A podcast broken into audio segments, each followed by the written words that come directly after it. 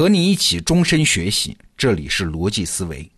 最近呢，我又在从头学习咱们得到 APP 里面吴军老师的专栏《谷歌方法论》，启发很多。吴军老师是从一个那么高的视角来看问题，我们身边很多熟悉的现象就不一样了。比如说，互联网时代有一个独特的商业现象，叫免费。前些年还有一本很火的书，就叫《免费》啊，为这种商业模式提供了很多论证。用免费甚至是倒贴用户的方式来创业，也是前些年的创业主流啊。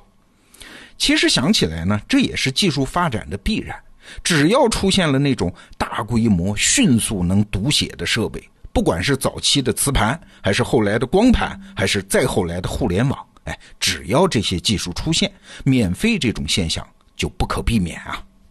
那最早呢是雅虎的杨致远和费罗首创了免费的互联网服务，而且呢找到了广告这种商业模式，这才让互联网成为一个开放免费的工具。互联网就成了一台巨大无比的复印机啊，什么东西往上一搁，马上就能够复印无数份。那这批企业的成功带动了一个巨大的免费浪潮。对呀，先进企业取得成功的模式，难道不就是后来者效仿的对象吗？哎，你要是收费，我就免费；你要是免费，我就倒贴啊。于是就出现了这么个现象啊，大家把它形象的比喻为叫羊毛出在猪身上，然后把狗给挤死了。对用户免费，对广告商收费，然后把原来这个行业里的传统企业给挤垮。一个个互联网领域，信息服务、安全服务、社交、通讯完全被攻陷。那第一批这么干的企业，普遍是比较成功的。那问题来了，这种模式它到底好不好呢？你说它不好吧？它几乎是互联网创业的标准模式。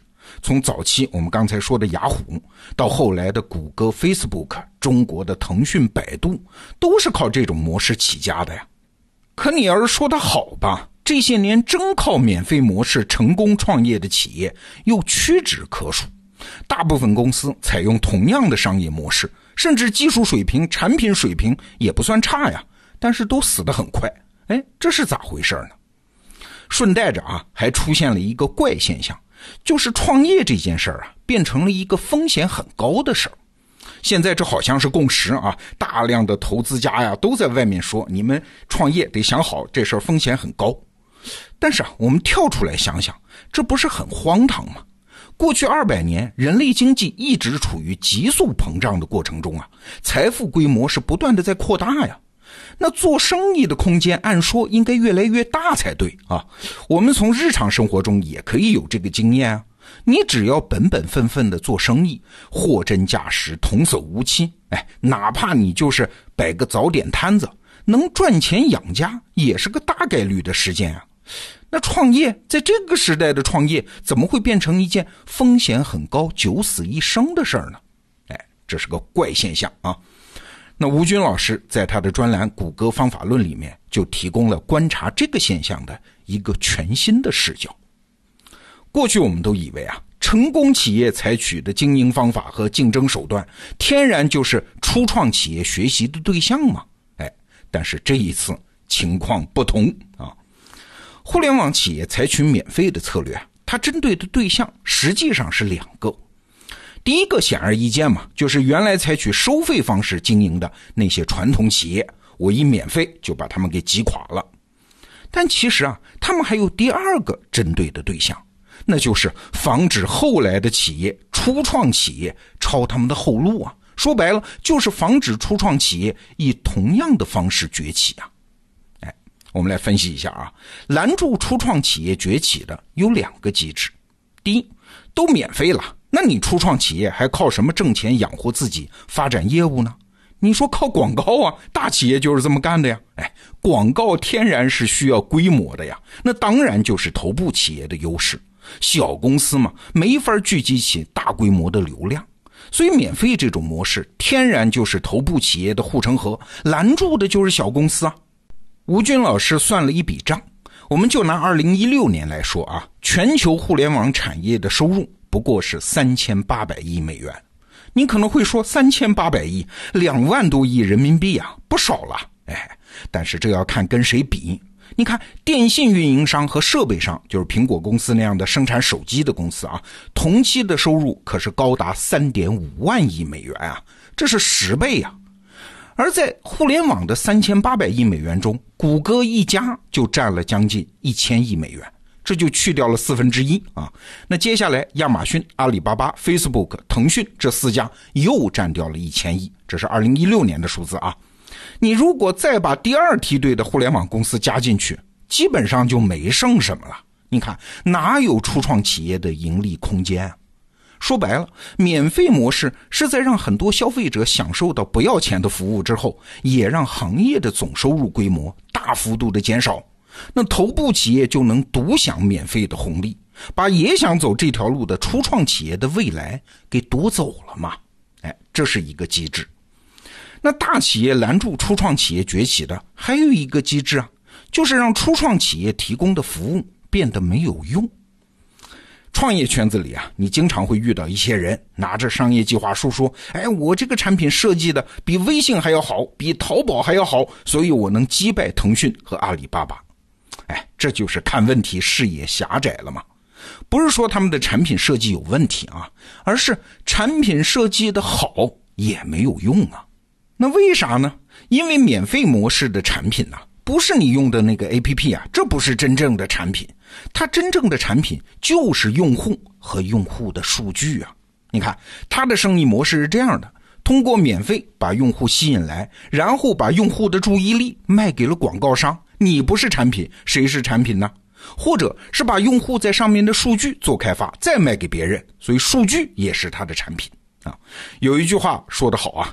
如果你买了产品，但是不需要付钱，那么您就是产品本身啊！这句话很重要啊，你琢磨琢磨那个滋味如果你买了产品，但是不需要付钱，那么你就是产品本身。你看，用户不一定是因为产品好而留在他那儿的，而是因为用户的数据、社交关系、使用习惯等等等等留在了那儿。再想迁移，成本太高了。举个例子啊，前些年我们用功能手机，就是诺基亚那一代手机的时候，换个手机很方便，把 SIM 卡拆下来再装上就行了。但是现在用智能手机换手机，就是要把上面的软件重装一遍，而且必然要承担一些数据丢失的损失。我们的迁移成本太高了吗？所以新产品功能再好也变得没有用。那很多人就想喽，既然价格是零都没法做生意。那我倒贴用户是不是可以呢？哎，答案仍然是否定的。举个例子啊，比如从二零零四年到二零一零年，微软呢花了大气力试图在搜索上和谷歌竞争。当时啊，微软的现金储备比谷歌多上好几倍啊！哎，所以我有钱嘛，我就可以倒贴用户啊。他采用倒贴钱的方式鼓励大家用他的搜索服务。大概呢，每搜索一次可以获得五美分，大概三毛钱人民币，这不少啊！这是变相奖励，但是结果怎么样呢？除了每年烧掉十几亿美元的市场推广费之外，一无所获。你看，不仅是初创企业这么做不会成功，就是像微软这样的巨无霸，它也搞不成啊！